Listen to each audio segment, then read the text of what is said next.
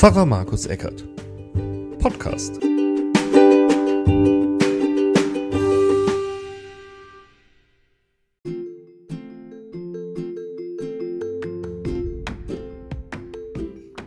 Herzlich willkommen zu Pfarrer Markus Eckert. Heute am 15. Sonntag nach dem Dreieinigkeitsfest und langsam, langsam wird es wieder normal, so dass am Sonntag eine Predigt von mir hier im Podcast erscheint. Heute allerdings, wenn dann doch wieder eine besondere Predigt, denn gestern hatten wir Kirchenkino. Wir haben den Film Zorros Solo angeschaut und dieser Film spielt in meiner Predigt von heute eine besondere Rolle. Aber ich fand auch, es passte zum Thema des heutigen Sonntags. Der Wochenspruch lautete, all eure Sorgen werft auf Gott, denn er sorgt für euch. Es geht also um die Frage, wie sieht denn Glaube aus? Dieser Frage gehe ich nach mit Hilfe des Films. Wer den Film angucken will, man kann ihn auf äh, Amazon Prime angucken oder man geht einfach hier in Öffingen, vor allem in die Bücherei, da kann man den auch als DVD ausleihen. Wirklich ein lohnender Film, Zorro Solo und hier gibt es die Predigt dazu.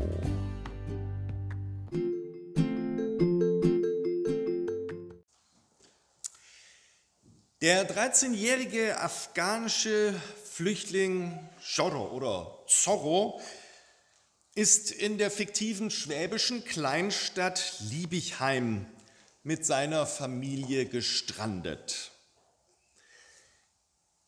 Allerdings ohne Vater. Der ist in Ungarn hängen geblieben und kommt nicht zu seiner Familie. Aber Zorro will ihm helfen. Und er weiß, er kann einiges. Und so schmiedet also Zorro einen Plan, den Vater nach Deutschland zu holen. Dafür braucht er aber Geld und entwickelt dafür eine hm, zugegebenermaßen irrwitzige Idee.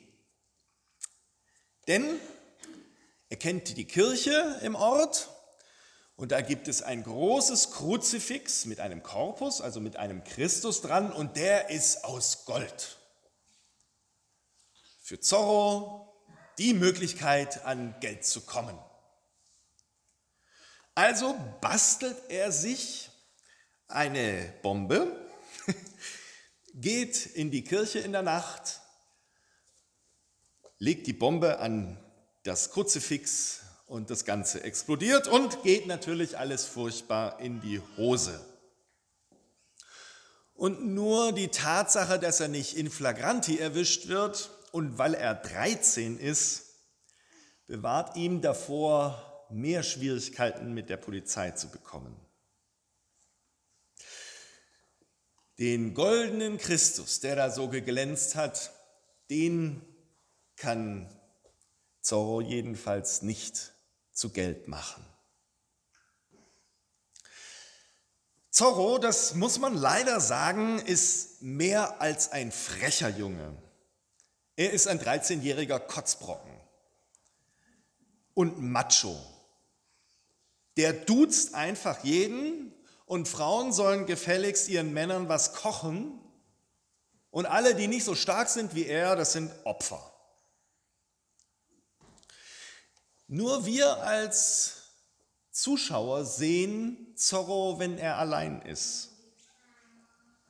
Er hat einen Rückzugsort unterm Dach der Schule, wo sie untergebracht sind. Und wir als Zuschauer und Zuhörer belauschen seine verzweifelten Telefonate mit seinem Vater. Wir sehen, wie er seine Wut und Aggression immer wieder an einem Boxsack auslässt. Der coole Zorro, das wissen wir als Zuschauer, ist ein armes Würstchen.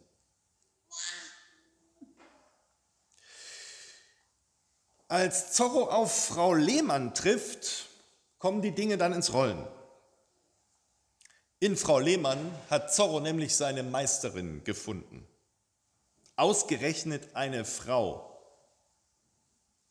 Die gibt ihm Kontra, und zwar von der ersten Minute an. Gleich am ersten Moment überfährt sie ihn nämlich fast, aber sie entschuldigt sich nicht, sondern sie sagt, geh endlich aus dem Weg, ich muss weiter. Sagt er zu ihr, Bitch, also Schlampe, verzieht sie keine Miene und sagt, du musst dich mit, meiner, mit deiner Mutter verwechseln. Frau Lehmann gibt ihm Kontra. Sie ist aber auch interessant, weil sie die Chorleiterin ist eines Knabenchors und die hat ein ehrgeiziges Projekt, nämlich in den nächsten Wochen nach Ungarn zu fahren zu einem Chorwettbewerb. Da klingeln bei Zorro natürlich die Glocken. Da will er unbedingt mit. Also will er jetzt singen, der Zorro, in einem Knabenchor. Der coole Zorro in einem Knabenchor. Frau Lehmann hat, hält das für eine völlige Schnapsidee. Der Pfarrer überredet sie aber oder weist sie sozusagen an. Und dann passiert etwas, was natürlich im Film passiert. Sie entdeckt, dass Zorro eine schöne Stimme hat und Talent. Zorro ist aber auch ehrgeizig. Er setzt sich hin und übt dieses komische Singen. So sehr, dass er sogar ausgewählt wird oder jedenfalls in Betracht kommt, einen Solopart zu singen. Aber als es zum Vorsingen kommt, da singt er nur technisch perfekt. Julian, der singt bravissimo, mit Gefühl. Ich merke, Zorro ist einer, der alles versucht. Der ist auch fleißig und der muss auch fleißig sein. Auch wenn man das von außen nicht so sieht. Er ist, und das wird im Film auch immer deutlich, darum bemüht und wirklich ein Kämpfer. Er kämpft unter anderem auch darum, dass er als Mann, der ja ist in einer Familie, da sind nur noch zwei Schwestern und eine Mutter. Und er fühlt, er ist der Mann. Er muss das unbedingt hinkriegen. Er muss den Vater zurückkriegen, damit die ganze Familie irgendwie in einer Wohnung dann irgendwann wohnen kann.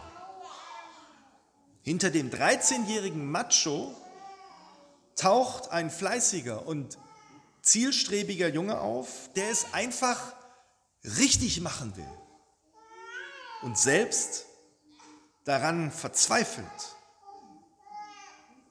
der ist da nicht umsonst allein in seinem Rückzugsort und boxt auf den Boxsack ein. Alles, was er hat, ist sich selbst. Nur er kann es selbst schaffen, sich am Schopf zu packen und aus dem Sumpf zu ziehen. Zorro ist ein Einzelgänger. Er spielt immer nur Solo. Was für ein Irrglaube. Aber dieser Irrglaube ist auch total gewöhnlich.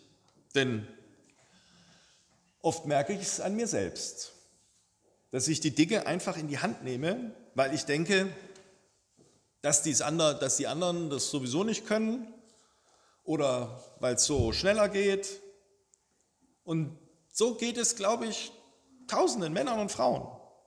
Und es wird uns ja auch oft genug eingeredet, dass das so richtig ist. Im Fernsehen, wir kaufen sogar Bücher darüber. In irgendwelchen Selbsthilfegeschichten, in denen uns eingeredet wird, dass wir es selbst hinkriegen können. YouTube-Videos schreien uns entgegen, dass wir selber unseres Glückes Schmied sind. Nur wenn du dein Leben in die Hand nimmst, dann wirst du auch was. Und natürlich gibt es auch andere Menschen, aber diese Menschen sind nur Mittel zum Zweck, damit man groß rauskommt und das Geld, das Geld fließen kann. Ganz nach dem Motto, wenn jeder sich um sich selbst kümmert, ist allen geholfen. Aus Gottes Wirklichkeit hören wir das, was wir ganz am Anfang gehört haben. Alle eure Sorge werft auf Gott, denn er sorgt für euch.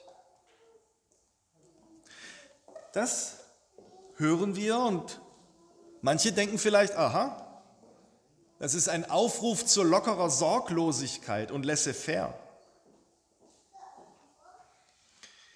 Das weiß jeder, der jeden Tag darauf aufbaut, der nur seines Glückes Schmied sei.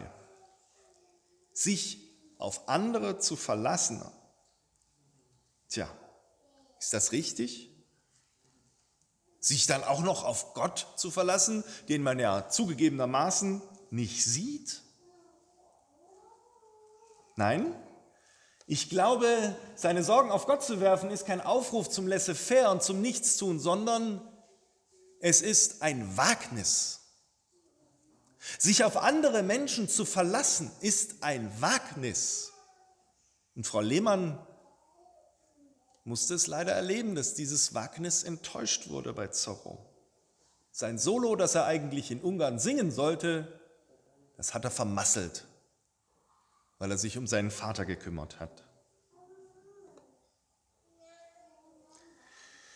Gott seine Sorgen anzuvertrauen, ist ein Wagnis.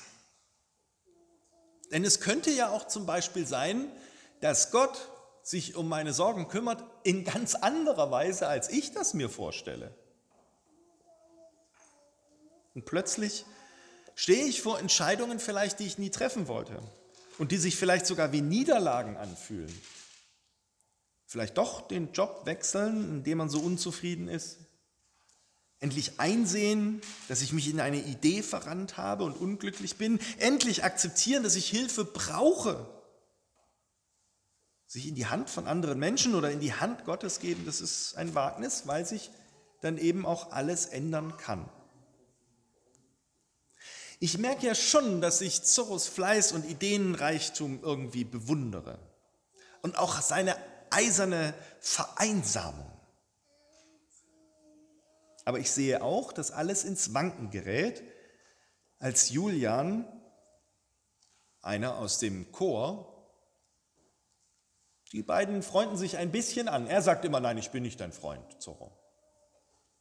Und irgendwann in einer Situation zeigt ihm Julian, dass er schwul ist.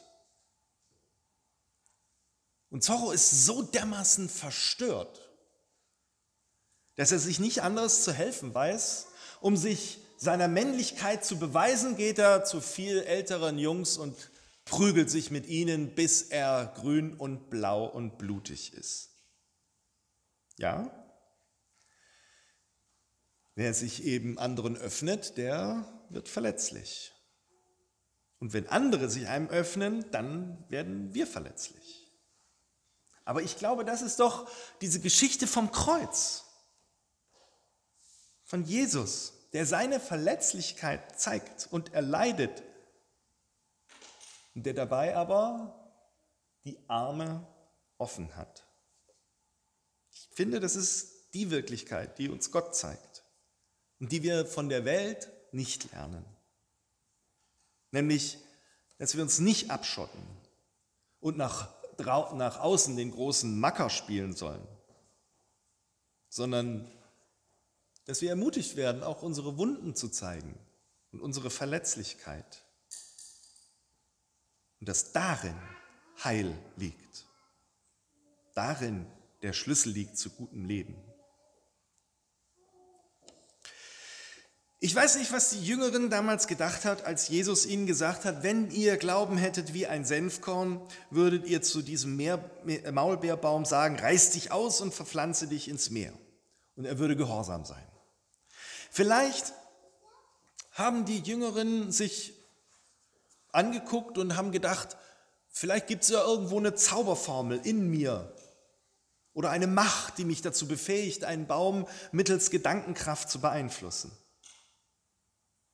Vielleicht haben andere aber auch gedacht, Glaube ist genau das, das Wagnis einzugehen, sich eben nicht auf sich selbst zu verlassen, sondern sich anderen anzuvertrauen Ich glaube, das ist das, was wir auch als Eltern und als Gemeinde Tim weitergeben sollten. Denn die Superkraft der Menschen entwickelt sich, wenn wir uns aufeinander verlassen und vertrauen, finde ich jedenfalls. Gut, das mit dem Maulbeerbaum, der sich ins Meer verpflanzt, ist ein gewagtes Bild, aber das kenne ich nicht alles, was für mich sich wie ein Wunder anfühlt.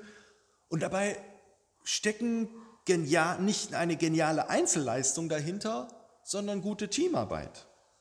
Eben wie bei einem Chorstück.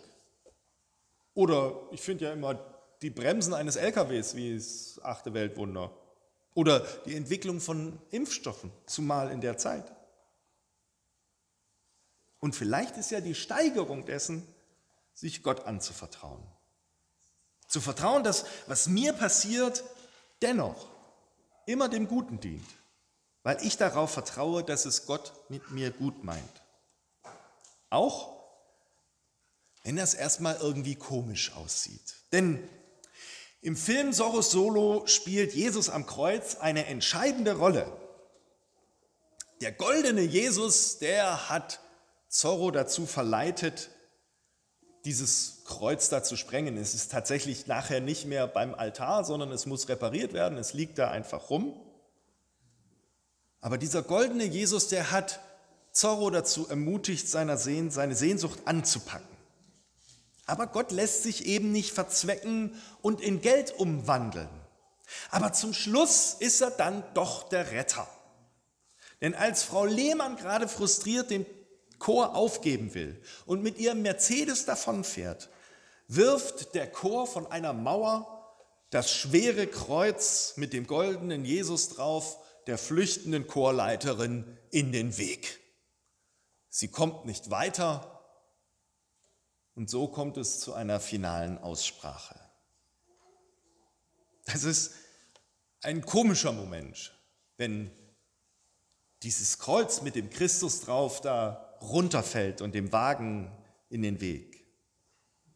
Aber ich finde, das passt genau. Denn mir sagt die Geschichte von Jesus, dass Jesus sagt, es ist mir wirklich völlig egal, wie ich aussehe.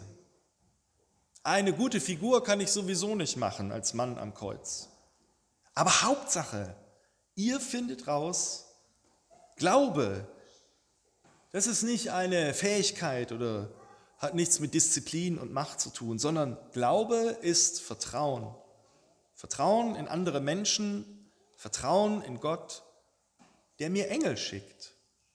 Und sei es in Form einer mürrischen Chorleiterin oder eines afghanischen Jungen. Erst Vertrauen bewirkt, dass wir das Stück Leben so aufführen können, wie ein gutes Chorstück eben klingt. Amen.